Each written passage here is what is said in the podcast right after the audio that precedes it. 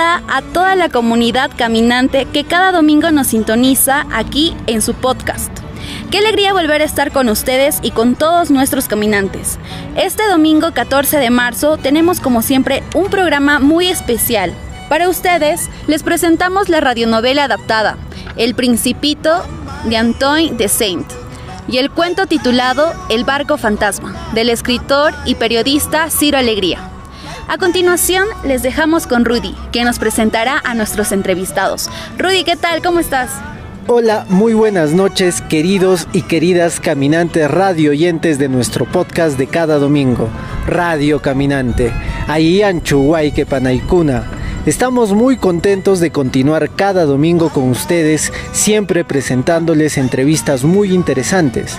Así tenemos para esta noche a una gran persona activista, promotor de la filosofía y el consumo de la hoja de coca y también productor agroecológico.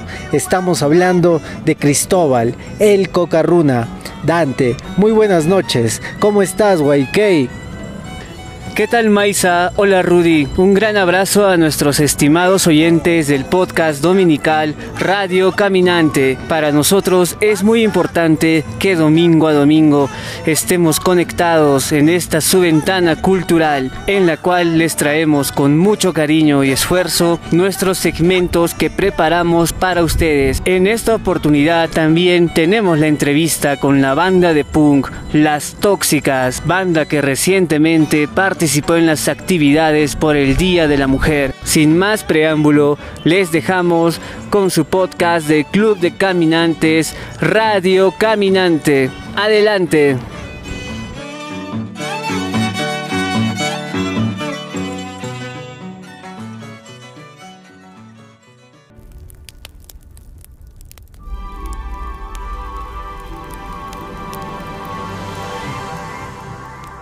A continuación, les presentamos la adaptación de un extracto de la novela El Principito, del autor Antoine de Saint, escrito en la Segunda Guerra Mundial.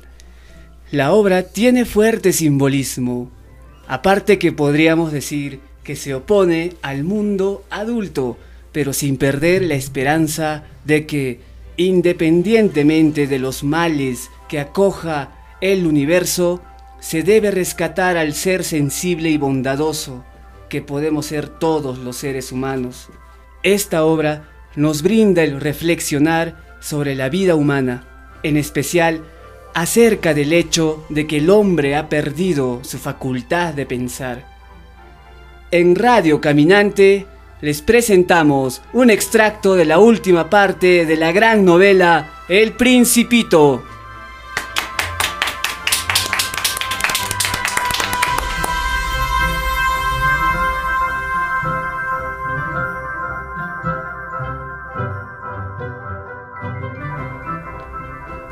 El Principito es el único habitante del asteroide B612, al cual le dedica grandes cuidados, especialmente a una rosa mal agradecida, quien reprocha sus atenciones.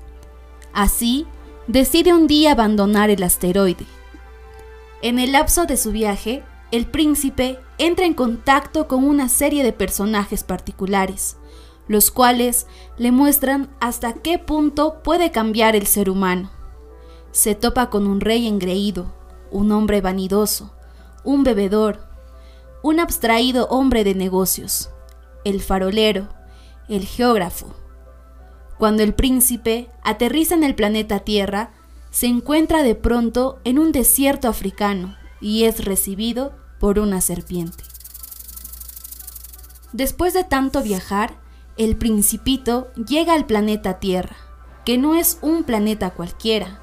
En ella se encuentra 111 reyes, 7.000 geógrafos, 900.000 hombres de negocios, 7 millones y medio de borrachos, 311 millones de vanidosos, es decir, alrededor de 2.000 millones de seres humanos adultos. Una vez en la Tierra, el principito se sintió muy sorprendido de no ver a ninguna persona. Tenía miedo de haberse equivocado de planeta, hasta que de pronto algo se movió en la arena.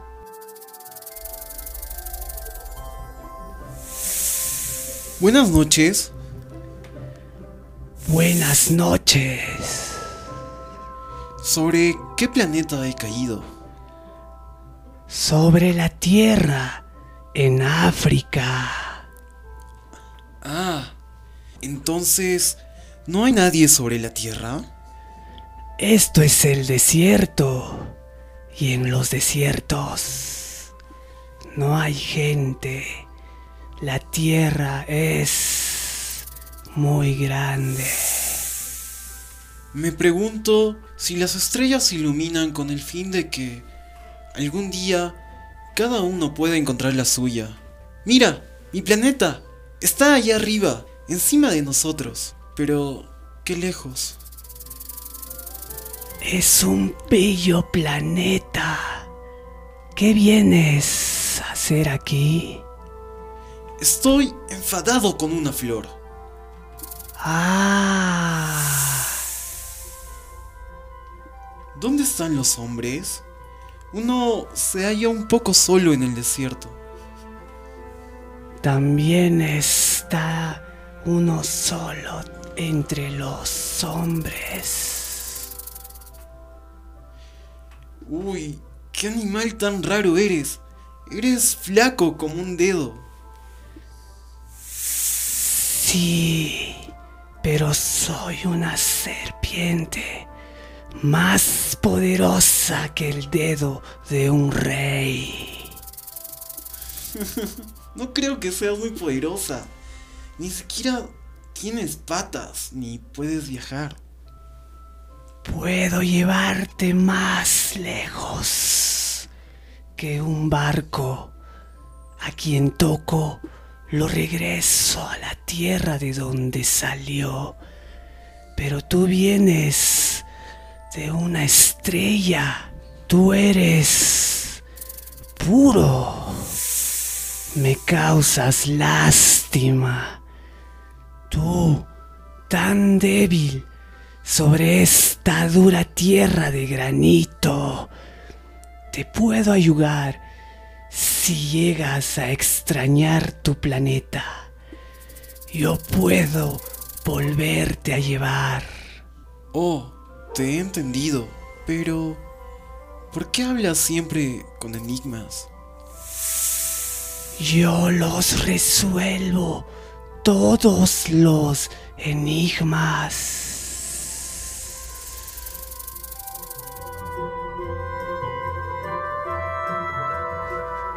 Y el principito atravesó el desierto con la serpiente enroscada alrededor de su tobillo como si fuera un brazalete de oro, y no encontró más que una flor insignificante, de tres pétalos.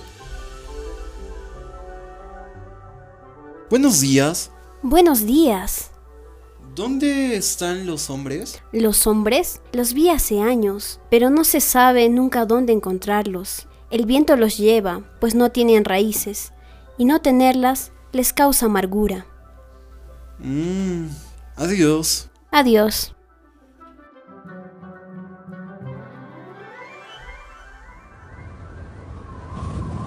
El principito escaló una alta montaña. Las únicas montañas que había conocido eran los tres pequeños volcanes de su planeta, los cuales apenas le llegaban a la rodilla, al punto que usaba el volcán apagado como taburete. Desde una montaña tan elevada como esta, podré ver de una sola vez todo el planeta y a todos los hombres.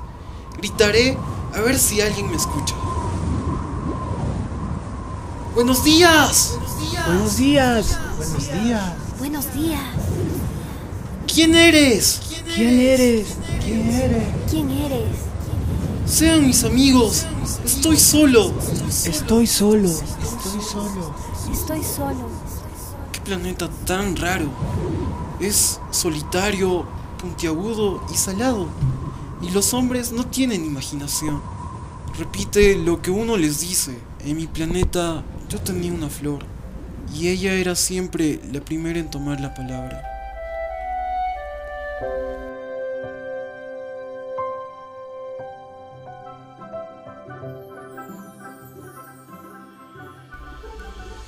Pero sucedió que el principito Habiendo atravesado arenas, rocas y nieves, descubrió finalmente un camino, y los caminos llevan siempre a la morada de los hombres.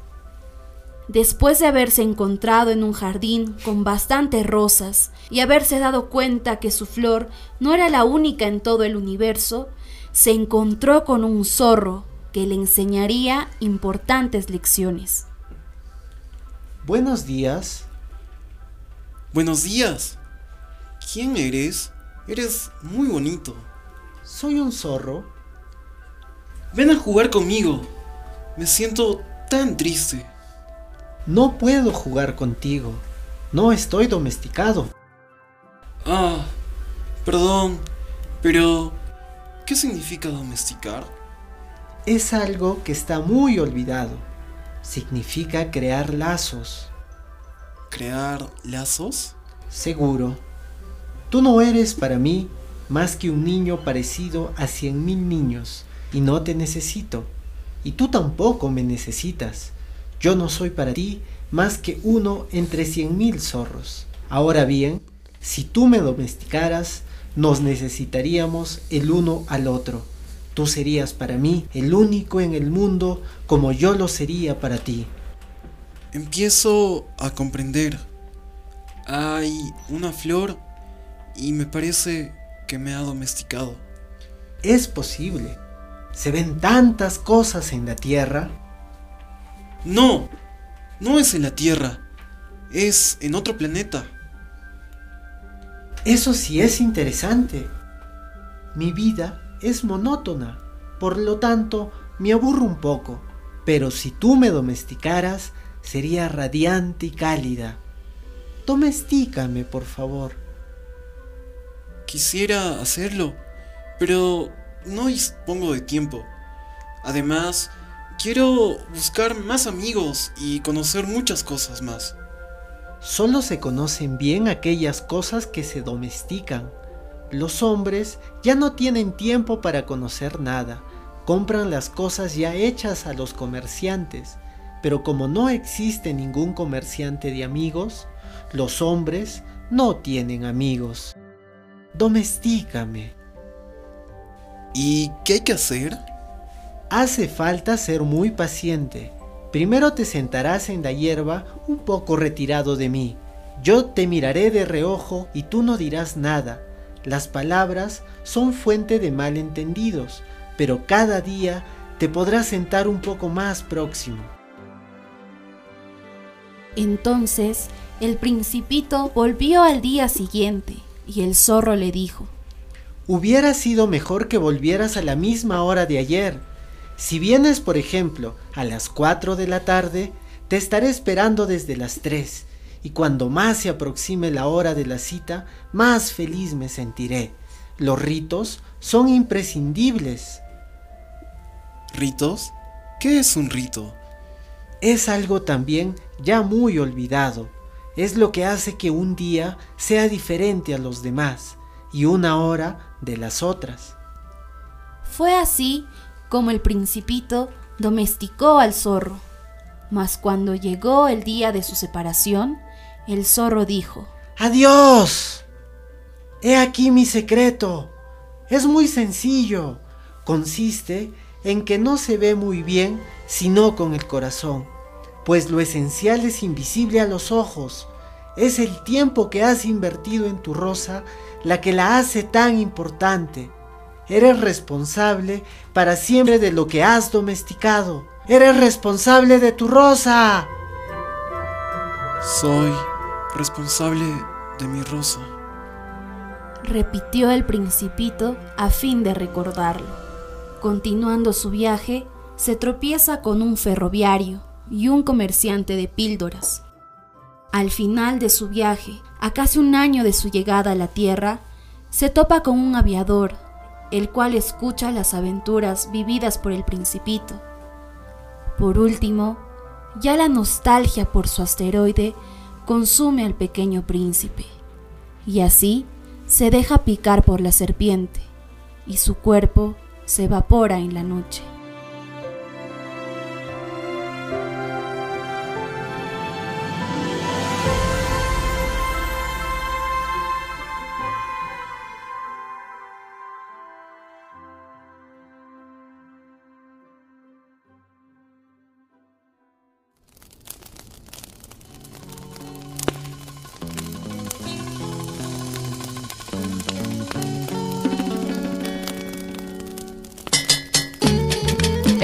De Caminantes compartimos alrededor de la chicha y un cálido fogón.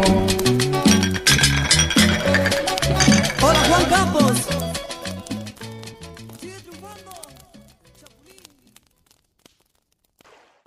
Hola comunidad de caminantes. Hoy nos toca hacer una caminata urbana.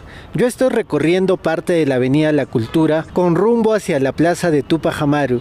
Ahí me veré con Dante y Maisa. Hoy tenemos un encuentro con Cristóbal, el cocarruna, una persona dedicada a la valoración de la hoja de coca y de productos naturales. Ahí está Maisa. Hola Maisa, ¿cómo estás? Hola Rudy, yo estoy muy bien. Qué bueno encontrarnos aquí en la Plaza Tupac.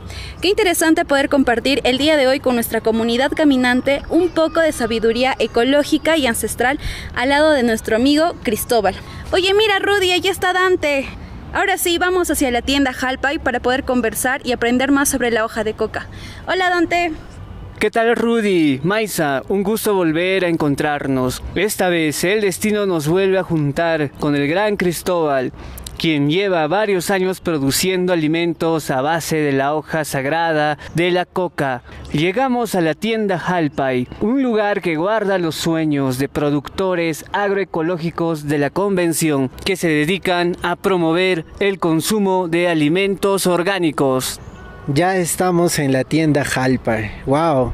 Me impresiona ver la gran variedad de productos naturales que son producidos aquí en el Cusco. Ya quiero llevarme algunos de estos productos. Oh, ahí está Cristóbal. Está esperándonos con Chichita. Ahí Anchu, hay Cristóbal.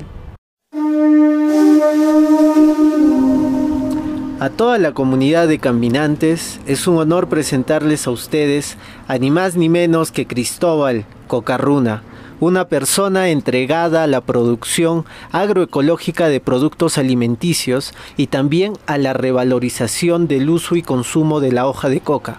Cristóbal pertenece a un grupo de agricultores de la convención. Estimado Cristóbal, gracias por estar con nosotros en Radio Caminante. Y para comenzar, mientras jalpamos y pichamos la rica coca, nos gustaría que te presentes ante toda la comunidad de Radio Caminante. Ayiyanchu, Waikei. Ayiyami, Cocarruna Masicuna. Eh, ñoca Suti San Cristóbalcha Ajawixa, el Cocarruna. Saludos. Estimado Cristóbal, ¿desde cuándo te dedicas a la agricultura y cómo aprendiste a ejercer esta actividad? Eh, mira, yo eh, desde los 17 años me fui al campo a cultivar la tierra y con mi compañera a, bueno, pues a, tratar de sembrarnos nuestros alimentos desde, desde ahí, desde entonces. ¿Las tierras en las que trabajas son de autoconsumo o de fines también comerciales? Eh, tengo una parte que es autoconsumo y luego también eh, el maíz, por ejemplo, también lo comerciamos. En la coca, sin embargo, tengo mis aliados porque tengo más demanda. Ayintuta Turay.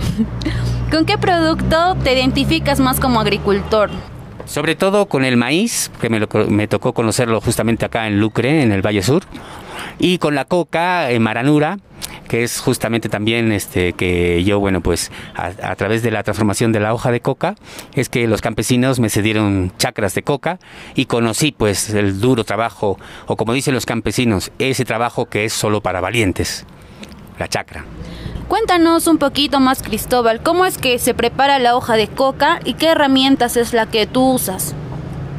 Bueno, este, en el cultivo de la coca, lo, más duro, por eso este, es, aparte, claro, de la calor y de todas las moscas que defienden a la Pachamama, es el, el coreo, el deshierve, porque en la ceja de selva cada mes tienes que deshiervar tu chacra.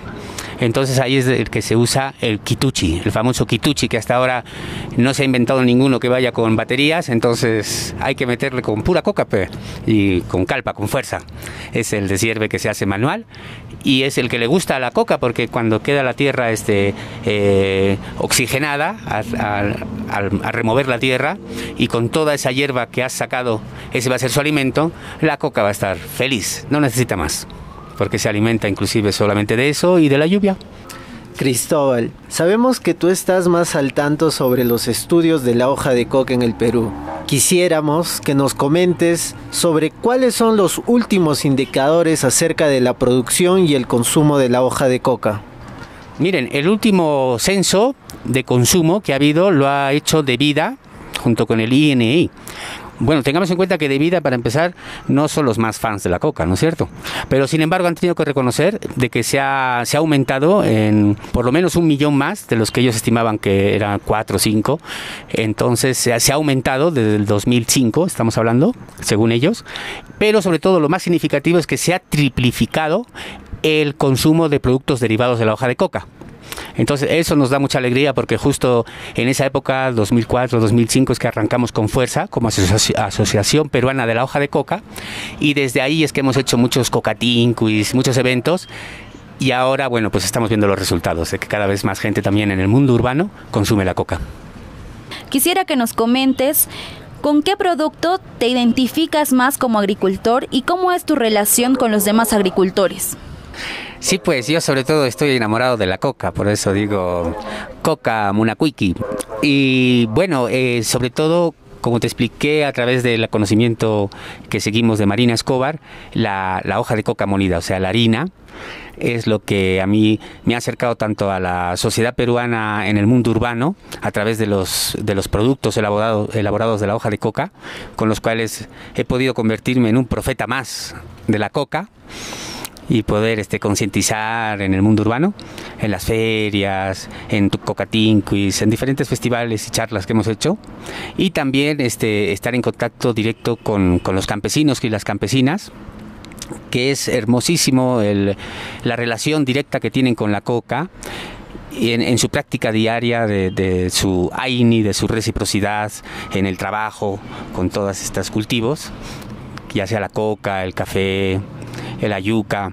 Entonces, eh, ellos observo que su relación es así como, como, como lo que es, es una madre para nosotros, en las cual eh, antes de empezar cualquier trabajo, el campesino receptor saca la mamacoca, y a través ya del, del Jalpay es que se crea la alianza, se crea ya la, ese, ese trato que hacemos todos juntos para ir a ayudarle, digamos, a nuestro compañero Dante. Entonces la coca es la que sella ese, ese, ese trato de, de, trabajo y alegres nos vamos a ir a ayudarle, ¿verdad? Eh, también he visto la coca en, relaciones también de, de, de medicina, eh, sobre todo en los quiros. He aprendido mucho la relación directa con la coca porque ellos, desde su nacimiento hasta que se mueren, la coca siempre está presente. O sea, si van a elegir el nuevo presidente de la comunidad, primero le preguntan a la coca. Entonces, esa, esa relación de una planta que nos conecta directamente con la naturaleza, o sea, que no pone al hombre primero, sino que nos antepone con la naturaleza como hijos de ella, realmente es que a mí me ha enamorado de esta mama coca. Eh, teniendo en consideración la importancia de la hoja de coca dentro de lo que es la mentalidad del hombre andino, sobre todo dentro de los rituales, no sé si Cristóbal nos podrías comentar acerca de qué rituales con la hoja de coca conoces. Bueno, este para mí lo principal de la coca y yo realmente aprendí a rezar, como les contaba, en mi caminar, yo caminando, así como ustedes, también es que me he perdido en esos largos caminos que solamente encuentras cuando, cuando te pierdes, y ahí en, esas pérdidas y en esas supervivencias y en ese contacto con la naturaleza es que aprendí a rezarle a la montaña, a los apus, con la coca.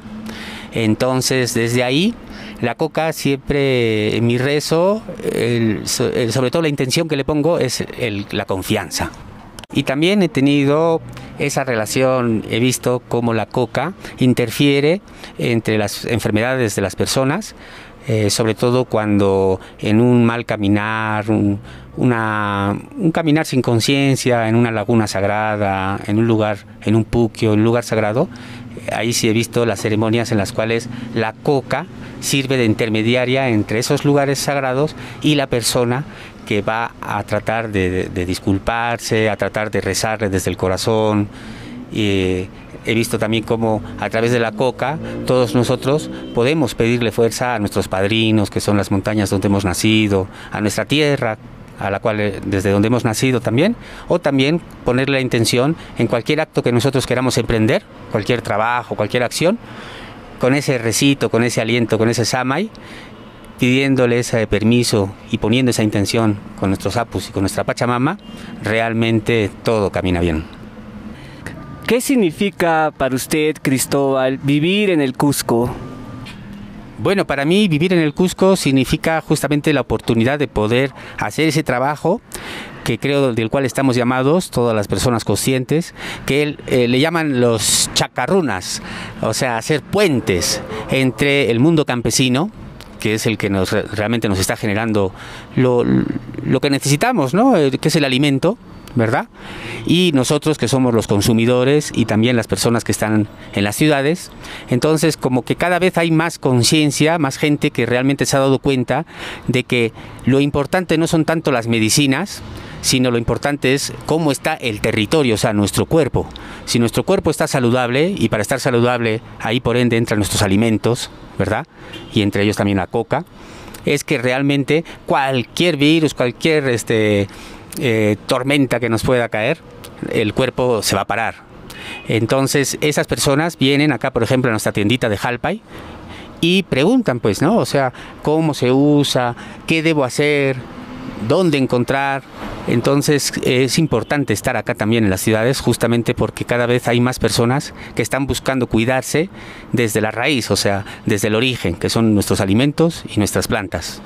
Creo que es este, un papel necesario ya que también en el campo siento que hay bastante abandono, el campesino muchas veces no se siente valorado y creo que nosotros en estos, en, estos puentes es que podemos hacer realmente tomar conciencia tanto al campesino para que cuide su tierra como al consumidor para que cuide al campesino que cuida la tierra. Y así todos nos cuidamos.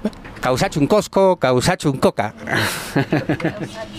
¿Cómo ves la ciudad del Cusco en un plano urbanístico y social de acá unos 50 años? Bueno, como decimos, o sea, realmente ya hemos visto que este mundo competitivo, patriarcal, donde nos habían hecho creer que la propiedad privada y, la, la, generación de un montón de bienes materiales nos iban a alcanzar a la felicidad, estamos viendo que eso todo está colapsando. Entonces, de hecho, que si este modelo político que está creando esas estructuras en las ciudades continúa, en cualquier momento colapsa, pues. Y ahí es justamente donde en ese colapsar surge la necesidad de los nuevos runas, que sería el ¿y ahora qué? Ahora entramos en justamente en lo que nos han dejado nuestros ancestros, que es el buen vivir, que es el sumas causai, que es el aini, que es el cooperar, que es el trabajo comunitario, que es realmente donde sí podemos encontrar la felicidad, porque al final el runa o la runa lo que necesita para vivir es una buena relación con su gente, con sus alimentos y con su espacio, con su naturaleza. Nada más. El resto ya habíamos visto que es superficial. Entonces, yo creo que si llevamos este ritmo y colapsa lo antes posible, mejor, porque justamente ahí les estamos esperando a todos ustedes que ya les veo que, que ya están con esa energía que es la nueva humanidad. Entonces, sí, yo sí tengo esperanza y, eso, pues lo único que tenemos es que tener esa paciencia y, y esperar con la máxima ternura. Dicen que ahora mismo la ternura es revolucionaria. Muchas gracias Cristóbal por habernos recibido aquí en Jalpay, por haber compartido con Radio Caminante tus conocimientos, experiencias, consejos y sobre todo la hojita de coca. Esperamos reencontrarnos en una próxima visita o caminata para seguir pichando juntos. Entonces, muchas gracias a ustedes, Radio Caminante. Orgulloso me siento de ver jóvenes que siguen pichando, chachando la coquita. Y sí, les decimos a todas las personas que están escuchando que estamos acá en esta tiendita, eh, que es en Cusco, al lado de la Plaza Tupajamaru, en la Avenida Garcilaso 600, frente al óvalo donde hay un monumento a un bombero. Acá estamos justamente para darles la promoción, la información sobre todas estas medicinas. Acá tenemos muchos de esos alimentos para sus recetas. Tenemos la coca, tenemos el quión, tenemos la cúrcuma, tenemos el propóleo, tenemos eh, un montón de productos que les invitamos a que vengan a conocer directamente. Y en Facebook nos pueden encontrar también a través de mi página Coca Runa, eh, donde pone Halpay. Ese es nuestro fanpage. Así que bueno, Tupananchiscama, mucha fuerza caminantes y a seguir pichando la coquita Causa y Paj. Ahora para ustedes, queridos y queridas oyentes, nuestro amigo Cristóbal Cocarruna nos estará compartiendo algunos consejos para seguir cuidando nuestra salud. Adelante, Cristóbal. Gracias, Maisa. Eh, sí, mira, los consejos es consumir la coca eh, chachándola en nuestra boca, también en mates, con un poquito de limón, con gárgaras, o consumirla en harina, pues, porque también este, todo el calcio y los minerales y vitaminas ingresan también mm, eh, mucho más eh, al 100%. Pero la explicación un poquito eh, del consumo de la coca en tiempos de pandemia sería sobre todo porque tiene efectos favorables en el aparato respiratorio oxigena todas las células de nuestro cuerpo. Además de eso, la coca hace que la sangre tenga mayor alcalinidad. Entonces, eh, cuando un cuerpo es alcalino, realmente ahí, o sea, evita que ingrese cualquier virus. Eso y, y sobre todo que en estos tiempos de la pandemia del miedo, la coca es antidepresiva. Había sido la reguladora de la dopamina, que es la que tiene una conexión directa con todo el sistema nervioso y celular eh, de nuestros cerebros y es por eso que cuando siempre en los velorios moría algún algún familiar cercano, siempre se picha la coca. Entonces ya se ha ido demostrando de que realmente la coca sí es un antidepresivo súper poderoso y es por eso su razón de por lo que nos sostiene en estos tipos de pandemias. Así que a pichar, a chachar, a cultasiñani, jalpa y kusunchis, guaykikuna panikuna.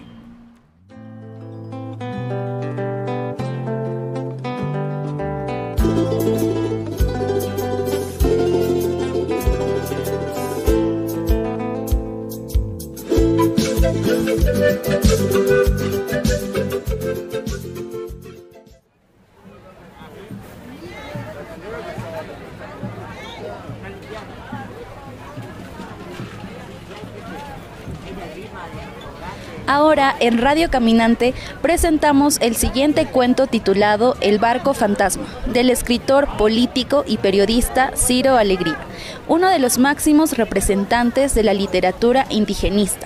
Nuestros cuentos tienen para ustedes temáticas folcloristas y tradicionales para poder entender cómo el hombre se aferra a los mitos, los cuentos y las leyendas, y así tratar de explicar el origen de las cosas en función al lugar donde se desarrollaron.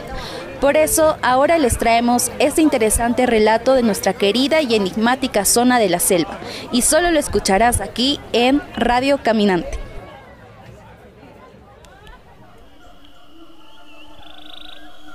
Por los lentos ríos de la Amazonía navega un barco fantasma, en misteriosos tratos con las sombras, pues siempre se lo ha encontrado solo de noche.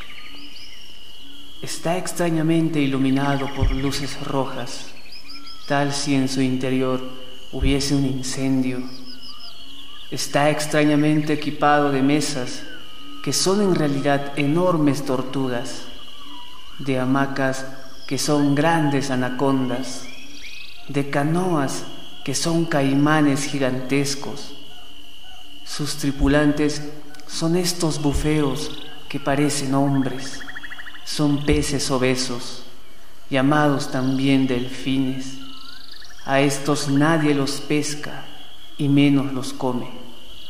En Europa el delfín es el plato de los reyes en la selva amazónica se los puede ver nada más nadar en fila por decenas en ríos y lagunas, apareciendo y desapareciendo uno tras otro, tan rítmica como plácidamente, junto a las canoas de los pescadores.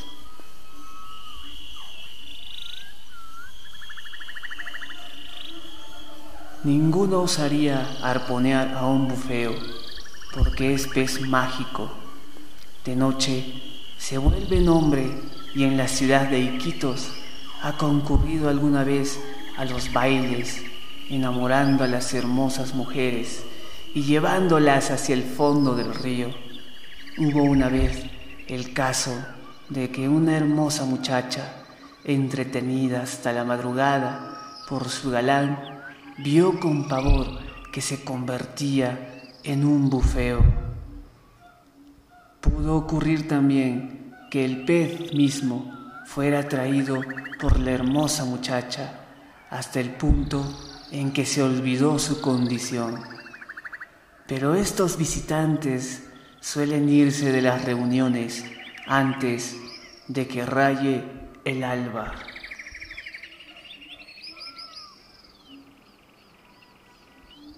El barco fantasma está, pues, tripulado por estos bufeos.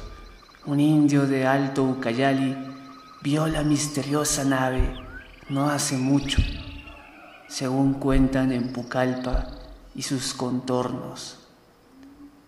Sucedió que tal indígena, perteneciente a la tribu de los Shipibos, estaba cruzando el río en una canoa cargada de plátanos.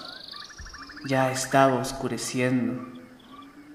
A medio río distinguió un pequeño barco que le pareció ser de los que acostumbradamente navegan por esas aguas. Llamáronlo desde el barco a voces, ofreciéndole la compra de sus plátanos, y como le daban buen precio, el indio vendió todo el cargamento. El barco era chato, el shipibo se limitó solo a alcanzar los racimos y ni sospechó qué clase de nave era, pero no bien había alejado a su canoa unas brasas, oyó que del interior del barco salía un gran rumor y luego vio con espanto que la armazón entera se inclinaba hacia adelante y se hundía, iluminando desde dentro las aguas, de modo que dejó una estela rojiza unos instantes, hasta que todo se confundió con la sombría profundidad. De ser este barco igual al que todos los tripulantes se habrían arrojado al agua, tratando de salvarse del hundimiento. Ninguno lo hizo. Era el barco fantasma. El indio Shipibo, avanzando a todo remo, llegó a la orilla del río y allí se fue derecho a su choza, metiéndose bajo su toldo. Por los plátanos le habían dado billetes y monedas. Al siguiente día vio el producto del encantamiento. Los billetes eran pedazos de piel de anaconda y las monedas escamas de pescado. La llegada de la noche habría de proporcionarle una sorpresa más. Los billetes y las monedas de plata lo eran de nuevo. Así es que el Shipibo estuvo pasando en los bares y bodegas de Pucallpa durante varias noches con el dinero mágico procedente del barco fantasma. Se dice que sale el barco desde las más hondas profundidades de un mundo subacuático en el cual hay ciudades, gentes, toda una vida como la que se desenvuelve a flor de tierra, salvo que esa es una existencia encantada. En el silencio de la noche, aguzando el oído, puede escucharse que algo resuena en el fondo de las aguas, como voces, como gritos, como campanas.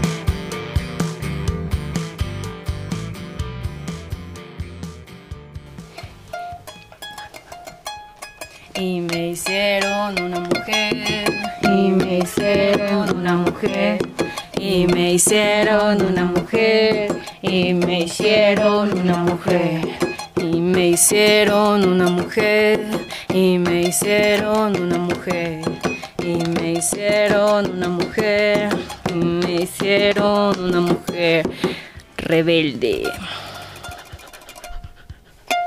Hola, buenas noches. Nosotras somos la banda Tóxica. Yo soy Debbie, la guitarrista. Hola, yo soy Durmi, la vocalista, eh, y pues estamos bien emocionadas de estar aquí. Eh, pues queríamos mandar saludos a la gente que nos está escuchando, a, toda la escena punk que debe estar extrañando los conciertos y, los desmadres que antes te... Eh. Y claro, que también los extrañamos un montón. Muy buenas noches con Debbie, con Durmi, que nos están acompañando en esta gran entrevista para la radio Caminante. Quisiera preguntarles cómo es que nace Las Tóxicas y quiénes conforman el grupo. Lo, conformamos eh, Durmi, vocalista, Sheiro, bajista, Marjorie, Machi, la baterista y bueno, yo, la guitarrista, ¿no? Ah, bueno, ahí Durmi les va a contar cómo iniciamos. Sí, bueno, Tóxicas es una banda que tiene ya aproximadamente siete años. Nosotros iniciamos, creo que cada una tenía la aspiración de, hacer una banda de chicas. Cada una ya tenía un proyecto anterior, este, musical. Y pues nos juntamos una vez en un concierto de Todos los Santos, nos presentaron y decidimos ensayar. Y nuestro primer ensayo salió muy genial y hicimos clic. Desde ese 18 de noviembre, pues hace siete años estamos juntas en esto. Sí, como dice, todos, todos, exacto, todos teníamos eh, un proyecto ya musical, ¿no? Y ya, este, entonces era como que más fácil reunirnos y hacer algo, ¿no? Y como dice Durmi, salió en Juan, así que con eso más empilados y ahí nació Tóxicas, ¿no? Y ya este, los primeros, desde los primeros años hemos tenido solamente una versión en la, batería, ¿no? Y un integrante que se fue guitarrista. Y ya después de ese año de los cambios, hasta ahora seguimos este, las cuatro, ¿no? Las cuatro y vamos a seguir. ¿Cuál o cuáles bandas han sido inspiración para ustedes? Uy, un montón. Hay un, hay un montón de bandas, porque no sé, en esa época yo escuchaba Ni Voz Ni Voto, escuchaba Los Dólares, escuchaba este muchas bandas también de la escena local, Menarquía, La Base, Manifestación Subversiva, muchas bandas que fueron inspiración, ¿no? Nos sumergió en este mundo del punk, de lo subterráneo, de lo controversial y, y bueno, esas creo, ¿no? Sí, yo creo que cada una tiene su, su, propia banda favorita, ¿no? O sea, eh, pues yo escuché a las Pussy Riot después de, que ya formé las tóxicas, ¿no? O sea, de que ya formamos las tóxicas. Escuchaba, veía la menarquía y era muy genial. Siempre es inspirador ver a mujeres dentro del escenario y tomando el escenario, ¿no? Ah, en el camino hemos venido conociendo, ¿no? Y que también felizmente hemos podido compartir escenario también con ellas, ¿no?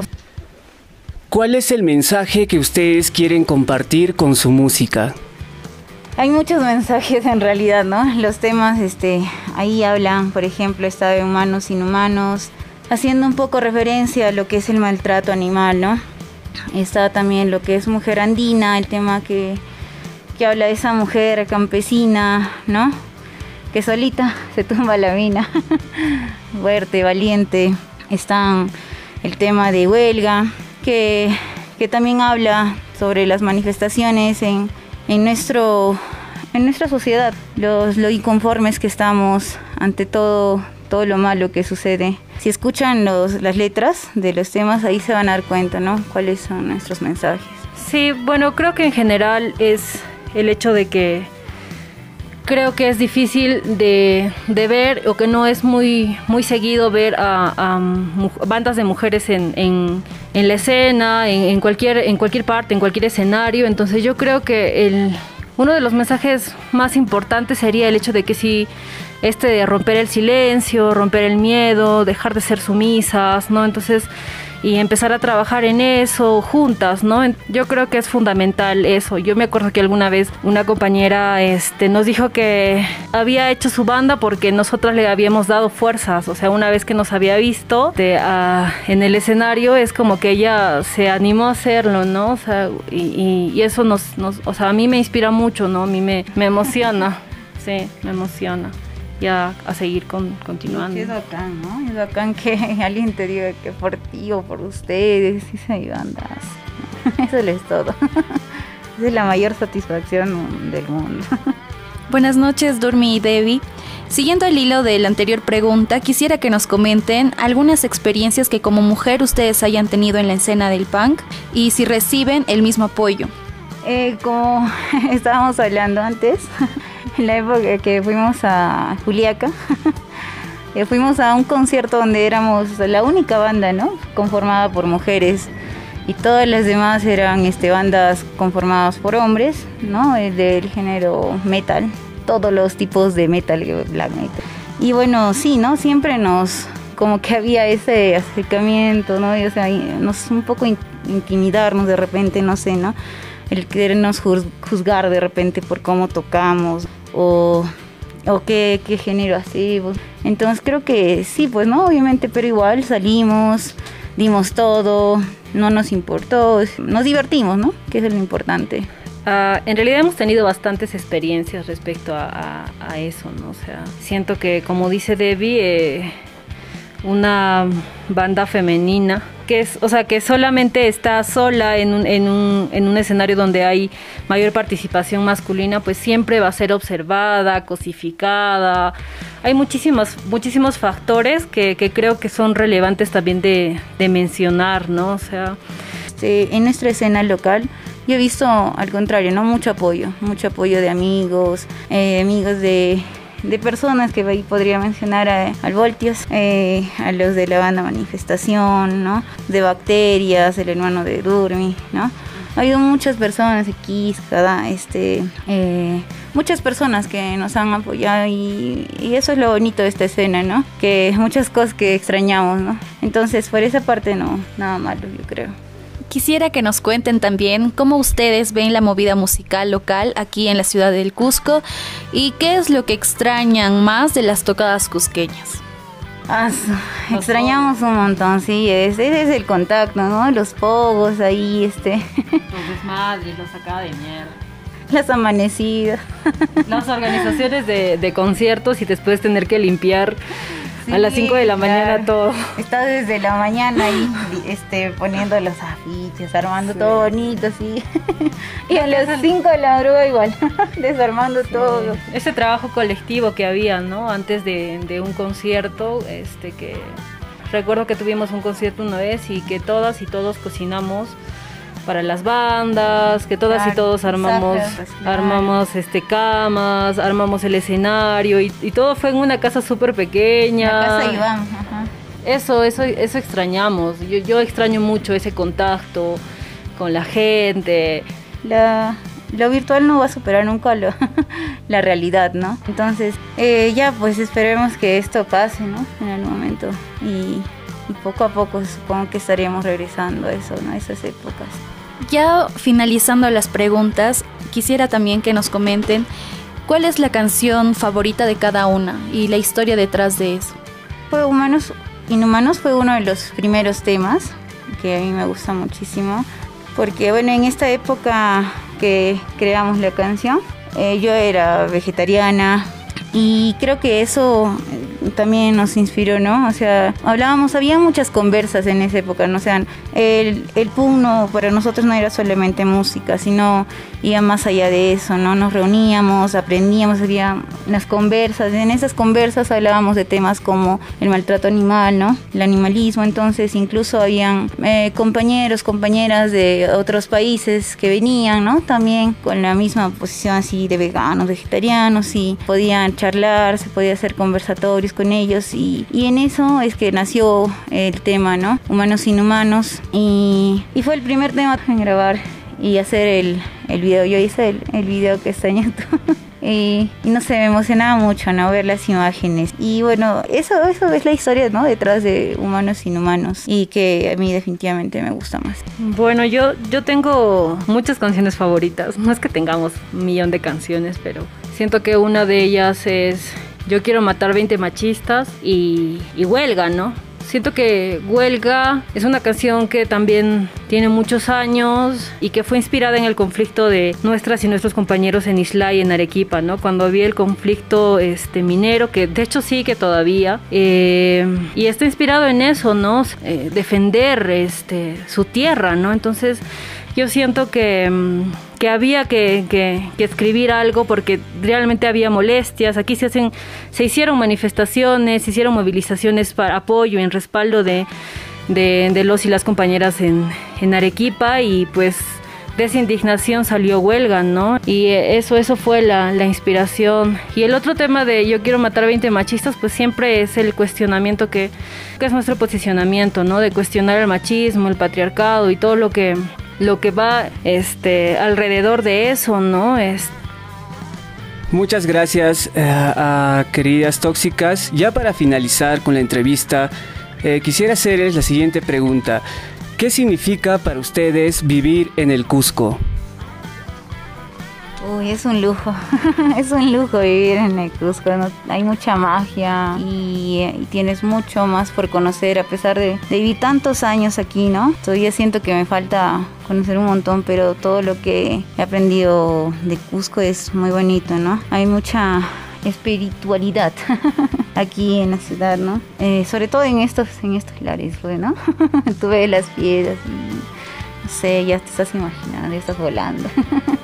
Pucha, ¿qué significa para mí vivir en Cusco? Siento que es como sentimientos encontrados porque yo soy migrante, vivía en una provincia antes de Puno y me vine aquí a una ciudad que para mí eh, era súper grande en un principio, pero que creo que me ha recibido de la mejor manera porque siento que las personas, el trato, es súper genial, ¿no? O sea, es mágico, ¿no? Siento que mucho de la construcción de mi identidad de chola, de serrana, de provinciana se ha formado aquí, ¿no? El hecho de, de, de construir mi identidad y, y, de que se siga forjando, ¿no? Eso significa vivir para mí, para mí en el Cusco, ¿no? O sea, y, y seguir, siento que es una ciudad, como dice Debbie, es un privilegio, es un lujo, porque siento que puedo estar aún en contacto con, con lo que, con lo que, con, con, como he vivido de niña, ¿no? Con el campo, con sí, estar ahí estar y visitar, por ejemplo, no sé, los cerros o treparme un cerro, por ejemplo, en un día es súper fácil aquí, ¿no? Y eso es, eso es muy genial. Claro. Agradecer a Durmi y Debbie por habernos acompañado en este programa de Radio Caminante. Esperamos podernos encontrar en una próxima entrevista, en algún pogo o en alguna tocada disfrutando de su música. Quisiera que nos digan cómo es que nosotros podemos encontrarlos en las redes sociales y con qué canción nos dejan esta noche. Eh, pues nos pueden encontrar en Instagram como Tóxicas este, Oficial y en el Facebook como Tóxicas, ¿no? Así ponen Tóxicas con T-O-X, con K, con K. sí. sí, con K. Pues ahora les dejamos con nuestro tema Poder. Yo.